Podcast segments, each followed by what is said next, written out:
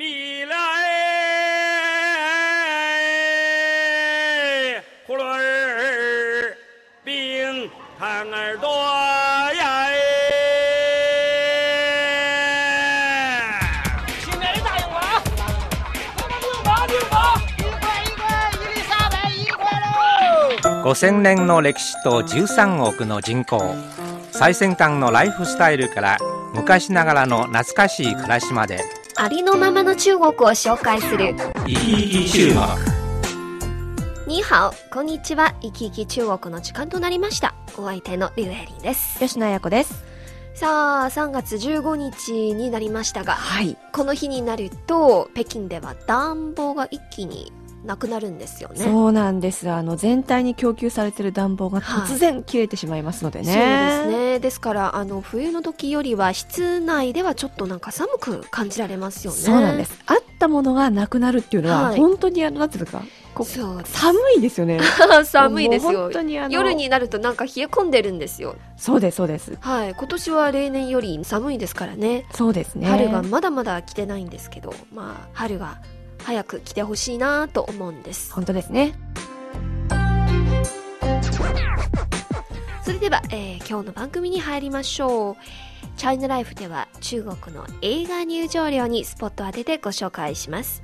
そして、北京暮らしでは北京のコリアンタウンをご紹介します。えーぜひ最後までお聞きください。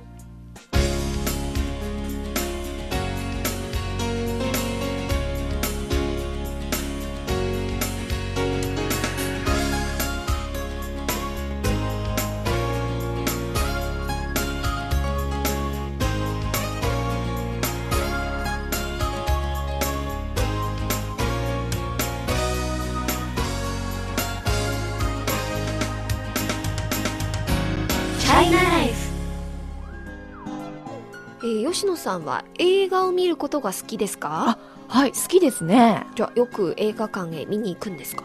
ところがですね、映画館にはあまり行かないですね。もっぱらあの DVD で見ますね。ああなるほどあのこのほど北京では全国人民代表大会と政治協商会議が行われたばかりですね、はい。あの会議では映画館の入場料がホットな話題となりうん。一部の代表や委員は映画館入場料の値下がりを求めました全人代や全国政治協商会議で映画館の入場料まで議論されたんですか？そうなんです。まあ、ですからね、中国では全人代と、まあ、全国政教会議の両会議は、えー中国国民にとっては一年で最も重要な政治活動と言えるんですよ。本当ですね。教育や医療、民生など生活のあらゆる面をめぐっていろいろ議論されます。それでは、えー、チャイナライフ今日の番組は中国の映画入場料に迫りたいと思います。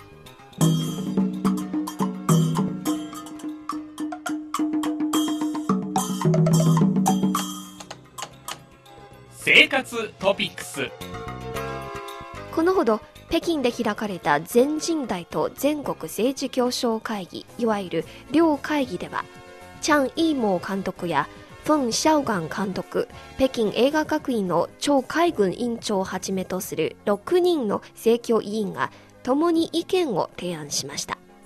映画業界のスリム化を求め映画館の入場料を値下げするよう呼びかけたんです。提案の中で映画館の運営コストや映画制作コストの高騰により中国では映画入場料が一般国民にとっては高く入場者数が増えない原因になっていると明らかにしましたはい。実は私もこれ意外に映画入場料高いなと思ってたんですよね。はい今ですね、北京では映画館の一般入場料は70元か80元。はい日本円にしますとおよそ1000円程度ですね。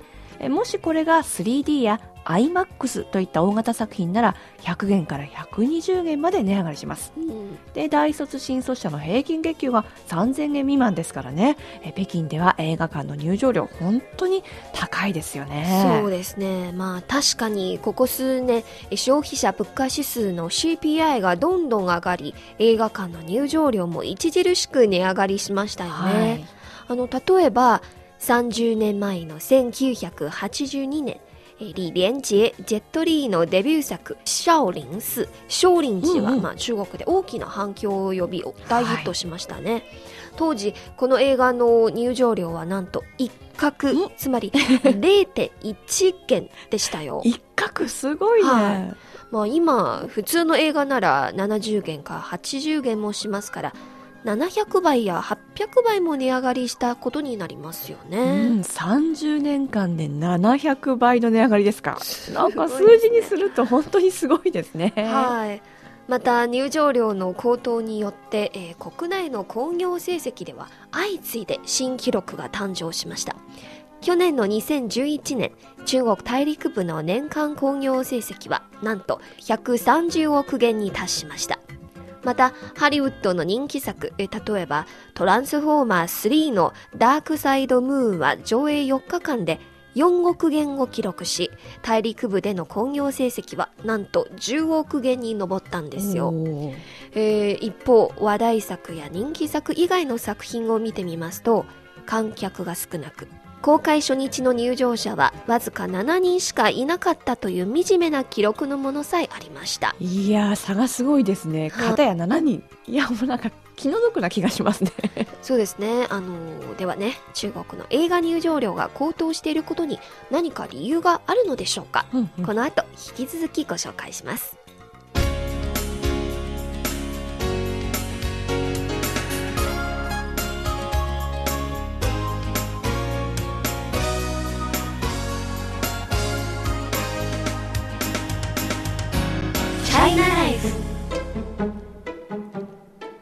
の番組は北京放送中国国際放送局の日本語番組行き来中国です。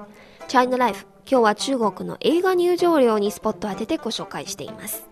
えー中国の映画入場料は30年間で700倍も値上がりしましたが、一体どのような背景があるのでしょうか引き続きお伝えします。はい、えー、これ私の個人的な考えですけれども、やっぱりこう人口規模によるんじゃないですか。はい。あの中国は人も多いですし、しかも改革開放によって都市化がどんどん進み、都市部の人口が絶えず拡大しています。映画を見る人も次第に増えますよね。はい。入場料の値上がりも膨大な市場ニーズがあるからですし、市場経済の結果とも言えますよね。そうなんですね。まあ映画を見る、または見たい人がどんどん増えたため、映画館の運営コストも上がり、入場料が高くなったというのは理解できますよね。はい。えしかし、関係者によりますと、入場料の上昇によって一番儲けているのは映画館ではなくて、実は不動産業者ですよ。お、不動産業者ですか？はい。え、これはどういうことなんですか？不動産業者が儲けてるっていうのは。はい。まあ、あの、中国映画グループの取締役社長、菅三平氏の紹介によりますと、えー今中国では映画の年間興行成績は100億元を超えたにもかかわらず、国産映画の利潤はわずか10%しかないということですよう。んなぜかというと、えー北京や上海、広州などの大都市では、ここ数年間映画館の家賃が2、3倍も上がりました。はい。さらに一部人気がある商業施設や娯楽施設の映画館は興行収入の20%から25%を不動産、つまり映画館の大家に渡さなければならないという契約があるそうですよ。へえ、なるほどね。そんな裏事情があったんですね。まあ、映画館にあの限らず、北京の人気スポット、人気エリアの家賃はね、異常な値上がりをしているというのは確かに聞いたことがあります。そうですね。なんかホットスポットのレストランの家賃もどんどん上がって、そうですはい、おかずの値段もどんどん上がりましたよね。そうですね。はい。まあ、映画料の高騰にあるもう一つの理由はね、映画商品の単一化です。えー外国では映画が上映された後、DVD の発売やレンタルなど、関連グッズの販売も映画そのものの付加価値になりますよね。はい。えーしかし中国では映画の商品としての価値は上映されてからほぼ1ヶ月しか続かないということなんですよ。そうですね。あの、一般公開されますと、海賊版の DVD が出回るんですよね。はい。え確かにこれはね、映画館の入場者数にかなり影響を与えると言えそうですね。はい。また最後の理由はね、はい。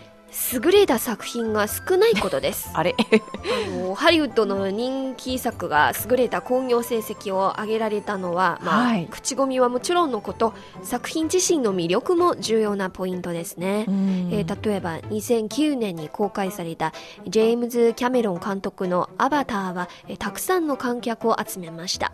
一部入場券を手に入れなかった人はダフ屋から高価な切符を購入して見に行ったんですよ。そうでしたね。こう、アバターの大ブレイク覚えてますよ。周りにはね、こう、一回だけじゃなくて、こう、何回も映画館に見に行った人いましたよね。いますいますこの映画の話はかなり長く続きましたね。まあやっぱりいい作品であればみんな喜んでお金を出して映画館へ見に行きますよね。えー例えば30年前の少林寺は中国で5億人の観客を動員しましたよ。うん。1980年代の5億人ですから、すごいですよね。そうですおよそ半数の中国の方がこの映画見たとも言えますね。そうなんですよ。えーしかし、近年一番評判の良かった国産映画、えージャン・ウェン監督の让子弹飛、弾丸を飛ばせば、国内で2000万人の観客を動員しました。これでも非常に優れた成績ですよ。うん、この高い入場料というのは一部の低収入の観客を制限しているんですね。そうですまあ、。それでも見たい人はやむを得ず海賊版に手を出してしまう。まあ映画制作者にとっては結局損になって悪循環ですよね。そうなんですね。ですから、えー最近映画入場料の多元化という意見が出ています。これについてこの後引き続きご紹介します。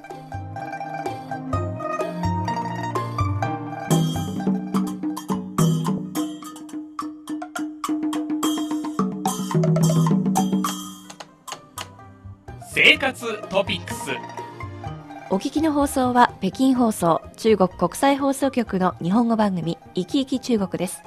チャイナライフ今日は中国の映画入場料にスポットを当ててご紹介しています。映画入場料の多元化は果たして映画産業の発展にプラスとなるのか引き続きお伝えします。えー映画入場料はどれぐらいにしたらいいのか世界範囲で見ても決まった国際基準はありませんね。はい。えー例えばフランスは9ユーロ、まあ、人民元のおよそ80元ぐらいですよね。はい。えーアメリカは11ドルから12ドル、えー人民元のおよそ60元。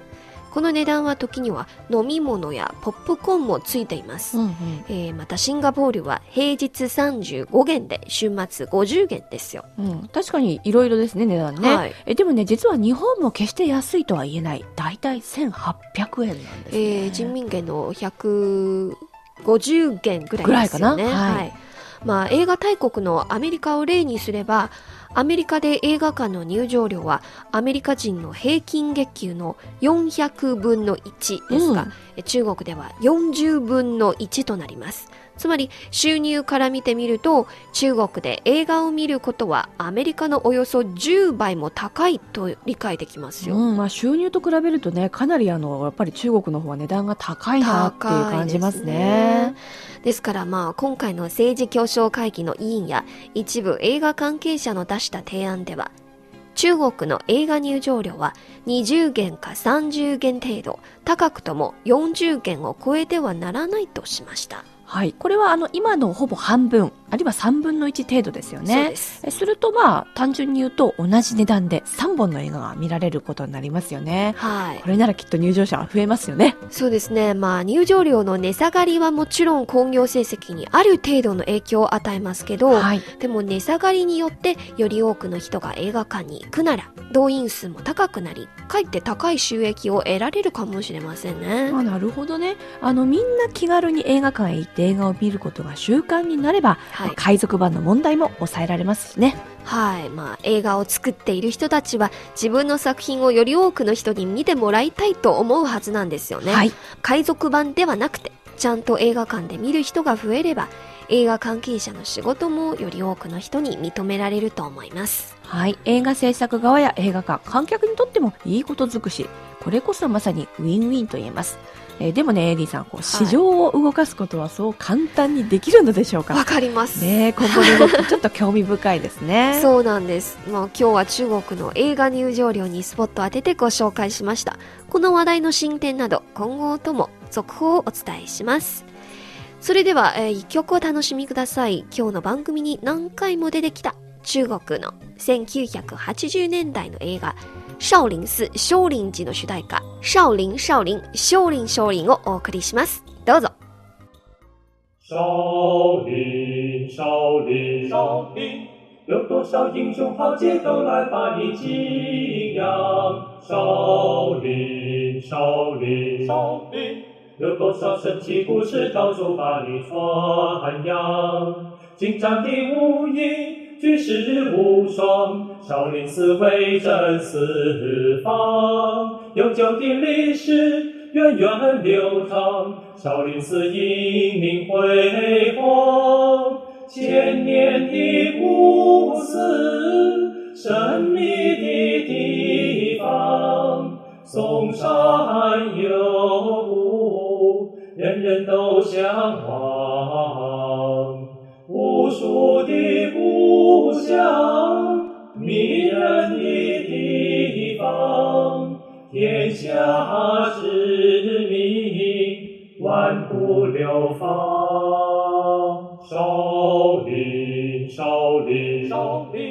有多少英雄豪杰都来把你敬仰。少林，少林，少林，有多少神奇故事到处把你传扬。精湛的武艺。举世无双，少林寺威震四方，悠久的历史源远流长，少林寺英名辉煌，千年的古寺，神秘的地方，嵩山有雾，人人都向往。无数的故乡，